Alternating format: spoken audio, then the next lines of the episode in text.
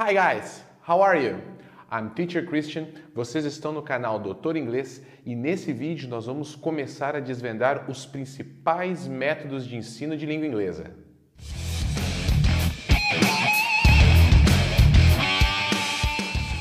Em um dos primeiros vídeos aqui do canal, eu trouxe para vocês sete dicas de como começar a desvendar o inglês. Se de repente você não assistiu esse vídeo, clica aqui no card, dá uma conferida lá, porque o conteúdo está bem bacana. Na primeira dica daquele vídeo, eu coloquei o seguinte, que você precisa ter autoconhecimento na hora de começar a estudar inglês. E esse autoconhecimento está ligado à forma como você melhor estuda, como você melhor aprende. Isso influencia diretamente o método que você vai escolher na hora de começar a estudar inglês. Só que aí pensei o seguinte, bom, não adianta nada o cara ter autoconhecimento se ele não conhece os métodos, os principais métodos de ensino da língua. E aí surgiu a ideia de fazer uma série de vídeos nos quais eu vou trazer para vocês os principais métodos de ensino que foram desenvolvidos aí ao longo do tempo, ok? Qual que é a ideia aqui? Primeiro é te dar um pouquinho mais de informação para que você possa escolher o seu método, escolher a escola, o curso de maneira mais assertiva, de maneira mais correta. E segundo, desmistificar um pouco essa ideia de que existem métodos miraculosos, não é? Aquela coisa que vai fazer você aprender inglês do dia para a noite. O que existe, na verdade, são metodologias baseadas em métodos e abordagens que já foram criados e que misturam aí vários deles no sentido de tentar fazer com que você aprenda a língua de uma forma mais rápida. Então, hoje, nesse primeiro vídeo, nesse nosso primeiro episódio, nós vamos trabalhar o método que se chama Método da Gramática e Tradução.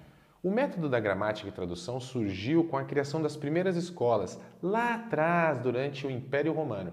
E ele se intensificou durante a Idade Média, ali até o ano mais ou menos de 1400 depois de Cristo. Nesse período, o latim se tornou uma língua internacional, mais ou menos nos mesmos moldes do que aconteceu com o inglês, e era o principal idioma usado nas escolas, nas universidades e também na igreja. Isso gerou uma demanda, uma necessidade nas pessoas de aprenderem esse idioma e, por consequência, uma necessidade na criação de um método para que isso acontecesse.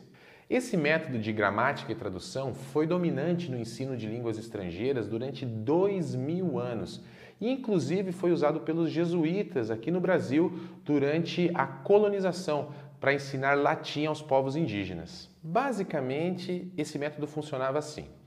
O aluno, para compreender um texto, tinha que decorar uma lista de palavras e associar essas palavras à sua língua materna, a língua que ele falava naturalmente, não é? E aí aplicar a essas palavras algumas regras de sintaxe, que são aquelas relações né, que as palavras têm, aquilo que determina as relações que as palavras têm dentro de uma frase. Para fazer o processo oposto, né, para construir alguma coisa na língua que ele estava aprendendo, ele só invertia esse processo né, e prestava mais atenção ainda na questão da sintaxe, principalmente a questão da gramática. Quer ver só? Seria mais ou menos assim, simplificando. A pessoa teria uma frase em inglês, teria que traduzir. Então a frase seria: You like ice cream. Beleza. Na hora de traduzir, ele já estudou aquelas palavras anteriormente, então o que ele vai fazer? Ele vai traduzir palavra por palavra e deduzir o que está faltando ali para ligar uma palavra a outra. Por exemplo, aqui, you significa você, like, gosta, é o verbo gostar, mas aí deduz que está no presente, não é? Ice cream é sorvete. Para eu ligar aqui o gosta com o sorvete, eu preciso de uma preposição, que não está no inglês, mas ele deduz e coloca aqui. Você gosta de sorvete, ok? A mesma coisa acontece no processo inverso. Vamos supor que ele queira criar uma frase no inglês, fazer uma versão. Eu tenho um cachorro. Eu tenho um cachorro. Novamente, ele vai ter estudado essas palavras anteriormente e vai só passar para o inglês aquilo que ele já sabe. Então, eu, I, tenho é o verbo have, está no presente. I have um. A, o artigo indefinido. Cachorro, dog. I have a dog. E era dessa forma que as pessoas aprendiam o idioma. Esses exemplos nos mostram que, no método gramática e tradução, a construção do sentido, seja na produção de uma frase falada ou escrita, ou na interpretação de um texto falado ou escrito, sempre vai acontecer de forma indireta, passando pela língua materna da pessoa. O resultado disso é um aluno que pensa em uma língua e fala em outra.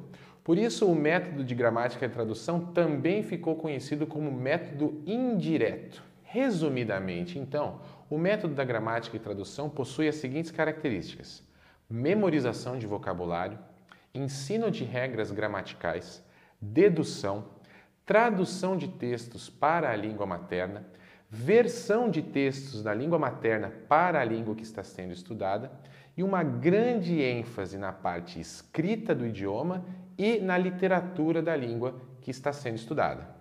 Os pontos positivos desse método estão ligados ao fato de que, com ele, os alunos adquirem um grande conhecimento das regras gramaticais da língua e também de vocabulário, que acabam treinando aí por meio de atividades de tradução e versão.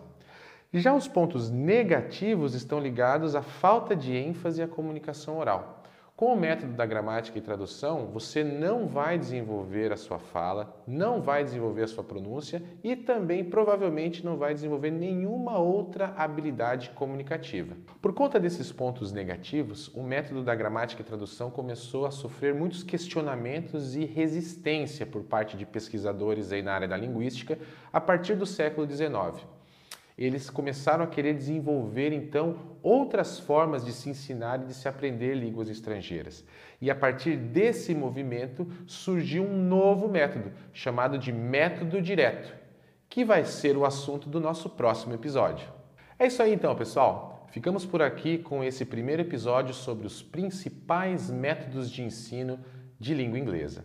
Se você gostou desse conteúdo, deixe seu curtir, se inscreva no canal, compartilhe com seus amigos esse vídeo e também ative ali as notificações para que sempre que a gente tiver vídeos novos aqui no Doutor Inglês, você fique sabendo. Não deixe também de seguir o Doutor Inglês e o Teacher Christian aí nas redes sociais, ok?